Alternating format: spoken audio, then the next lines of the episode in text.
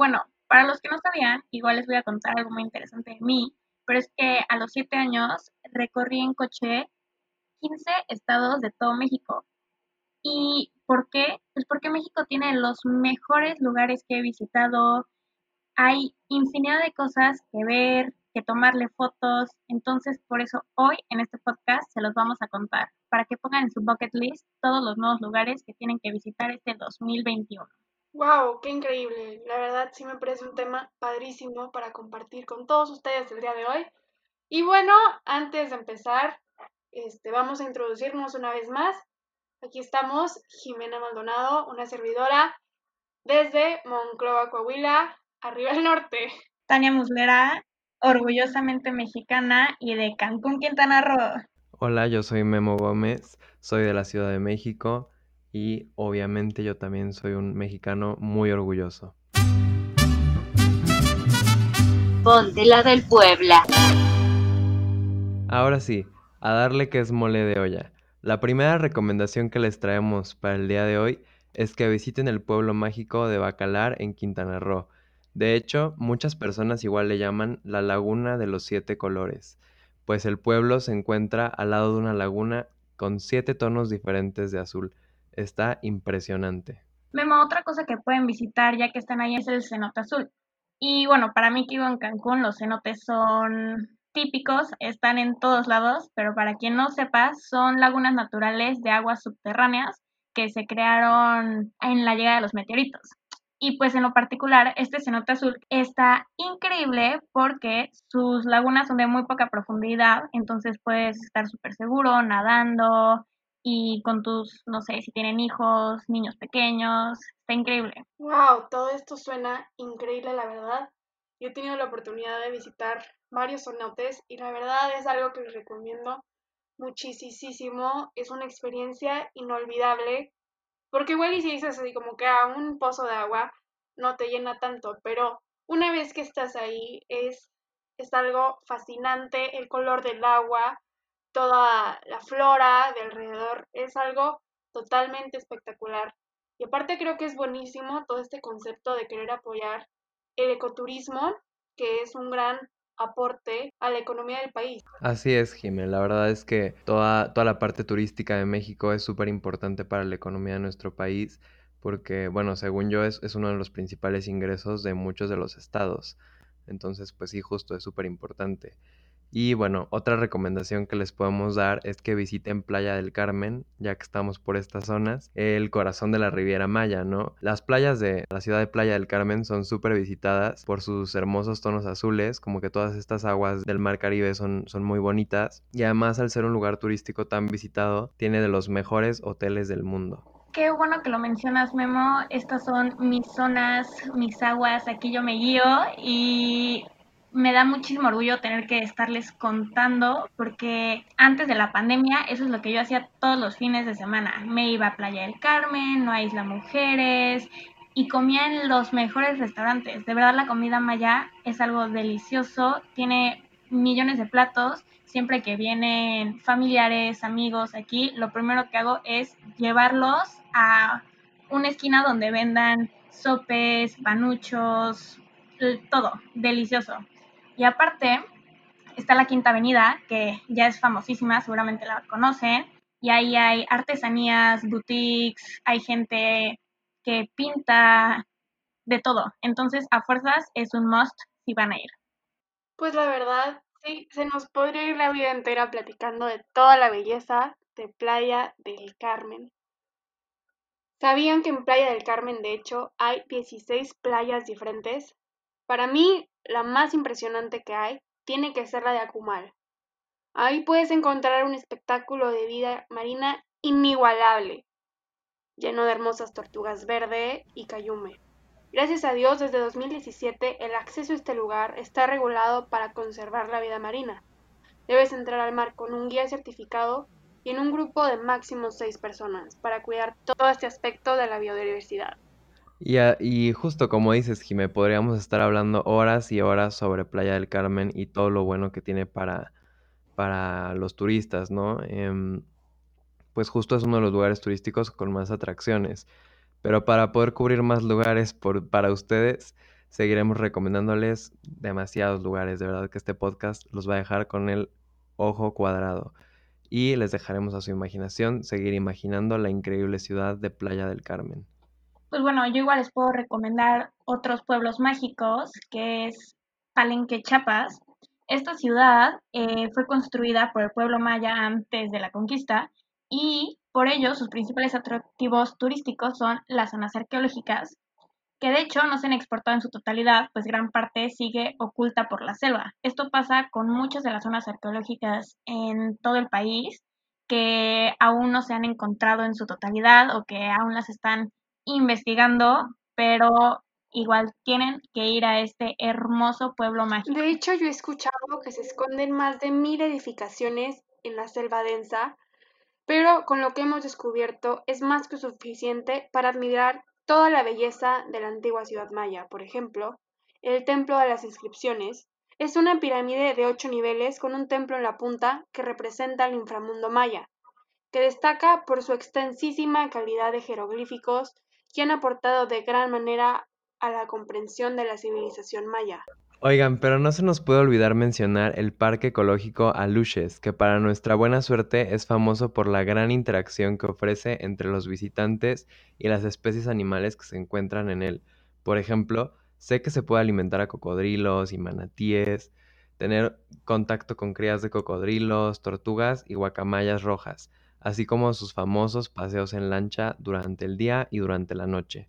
De hecho, Memo, yo tuve la oportunidad de alimentar un manatí y es impresionante. Comen lechuga, pero comen lo que yo como en un año. O sea, darles de comer fue impresionante y aparte tocarlos, verlos. No, de verdad me impresiona la diversidad de animales y fauna que hay aquí. Pero bueno, Jimé, ¿tú qué más, qué otros lugares nos puedes recomendar? Ahí al norte de tu país. Bueno, bien, yo saben que soy orgullosamente norteña. Me encanta el norte, me encanta su comida. Y bueno, podía pasarme todo el podcast platicándoles de mi queridísimo norte, pero les voy a platicar hoy del pueblo mágico de Tecate en Baja California.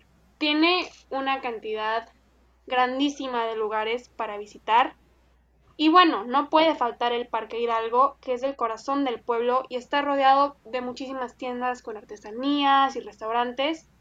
Además, ahí en el parque se pueden hacer eventos con mariachis y bailables. Es toda una experiencia.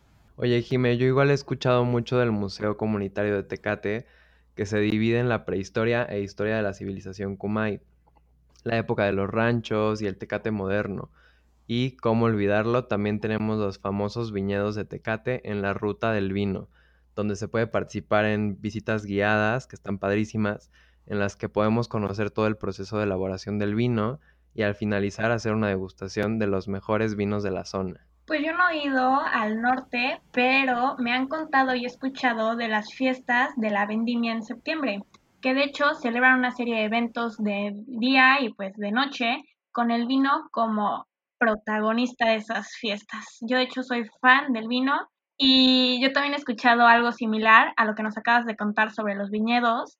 Y de hecho resulta que en la fábrica de la cerveza Tecate hay un lugar llamado el Jardín de la Cerveza. Y ahí también te dan recorridos, te enseñan la elaboración de la cerveza y obviamente igual te dan vino. Delicia. Ay, pues bueno, ya saben que cuando quieran los invito y aquí armamos todo el tour con muchísimo ambiente. Pero ya para no echar más rollo, les voy a decir una última cosa de Tecate que no puedo dejar pasar.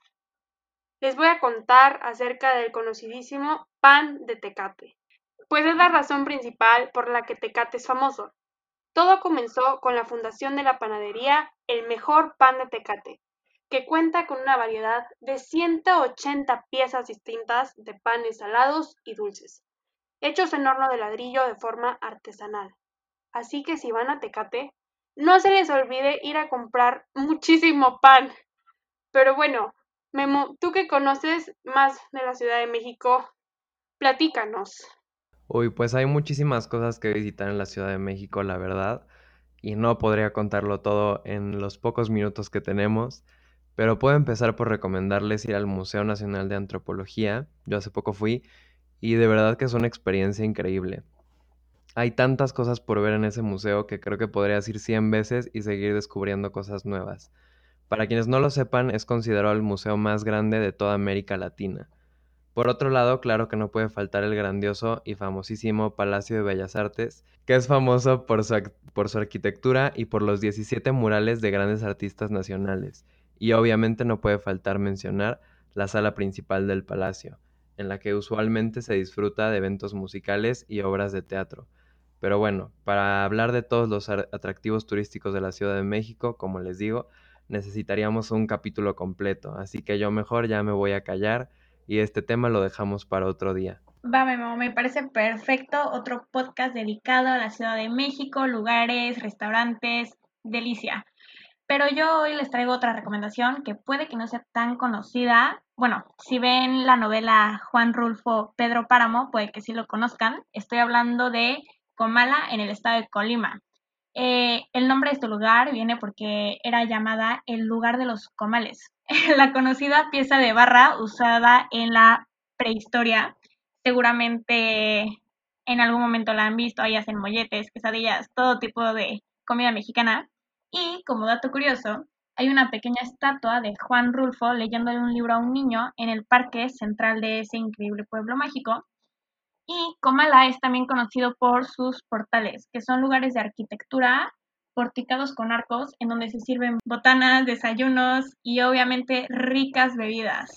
Yo también he escuchado de la comida de Comala y de hecho me han contado que uno de sus atractivos gastronómicos más conocidos es el pan o picón de Comala, que es un pan de color café y en forma de un volcán que se cubre con la misma pasta de azúcar que las conchas solo que este pan es un poco más duro. También se preparan un ponche de granadas y zarzamoras, así como la famosa bebida tejuino, hecha con masa de maíz y piloncillo. Oigan, pues yo la verdad les tengo que admitir vergonzosamente que no tenía idea que este lugar existía. O sea, sí había leído la, novela de Pedro Páramo de Juan Rulfo, pero honestamente yo pensé que ese lugar era así como un invento que, que él se hizo ahí en, en su libro y me impresiona muchísimo que sea un lugar real, que, haya tantas cosas así tan llamativas. Y bueno, justo em, lo que más me llamó la atención fue esto último que dijo Jime de, del pan y, y, todo esto que pues es muy similar a la concha, pero bueno, yo me quiero imaginar que ha de ser muy distinto porque pues tengo entendido que es lo que hace súper famoso este lugar, entonces debe de tener ahí como su toque diferente que lo hace único y, y pues justo por eso es, es em, precisamente ese lugar, ¿no? Pero bueno, creo que ya le toca a Tania contarnos un poco de algún lugar que ella nos recomiende visitar. Gracias, Memo. Ya estaba aquí muriéndome de la ansiedad por contarles más cosas de la zona sur del país, porque tengo una lista infinita de cosas que recomendarles. Igual pueden mandarme mensaje por Insta y yo les paso toda mi lista, mi bucket list. Pero hablemos de Chichen Itza si vienen a Yucatán, tienen que conocerlo. Em, esta gran zona arqueológica nadie se la puede perder, fue de hecho declarada Patrimonio Cultural de la Humanidad y entra dentro de las nuevas siete maravillas del mundo moderno. Imagínense eso, una maravilla mundial. Está conformado por un templo principal, casas, plazas, observatorios, campos de juego de pelotas, cenotes, muchísimos monumentos y lo más llamativo de aquí es la pirámide que se llama Kukulkan. Esta de hecho tiene cuatro lados, nueve niveles y un templo dedicado a la deidad maya Kukulkan, que significa serpiente en maya, que se cree que es el mismo Quetzalcoatl. Perdonen si mi maya no es muy bien pronunciado, pero en mi bucket list igual está aprender maya. Qué padrísimo, la verdad todo esto suena súper, súper interesante. Y bueno, yo también soy súper fan de la historia, otro dato curioso de mí. Y, pues sí, la cultura maya siempre la he admirado muchísimo por su inteligencia y todos sus descubrimientos que ha tenido a lo largo de la historia. Pero no les quiero spoilear los siguientes capítulos, ya que nos va a esperar uno repleto de datos curiosos de historia de nuestro país. Oye, Jime, hablando de, todo esto de, la ciencia y todo este tema del entendimiento maya, resulta que durante los dos días del solsticio en cada año, la pirámide es perfectamente iluminada en dos fachadas mientras que las otras dos permanecen en completa oscuridad. Y agárrense porque el dato que viene es súper impactante y es sobre los equinoccios. Durante los seis días en torno a los equinoccios, al atardecer se puede ver una sombra de una serpiente bajando por la escalinata.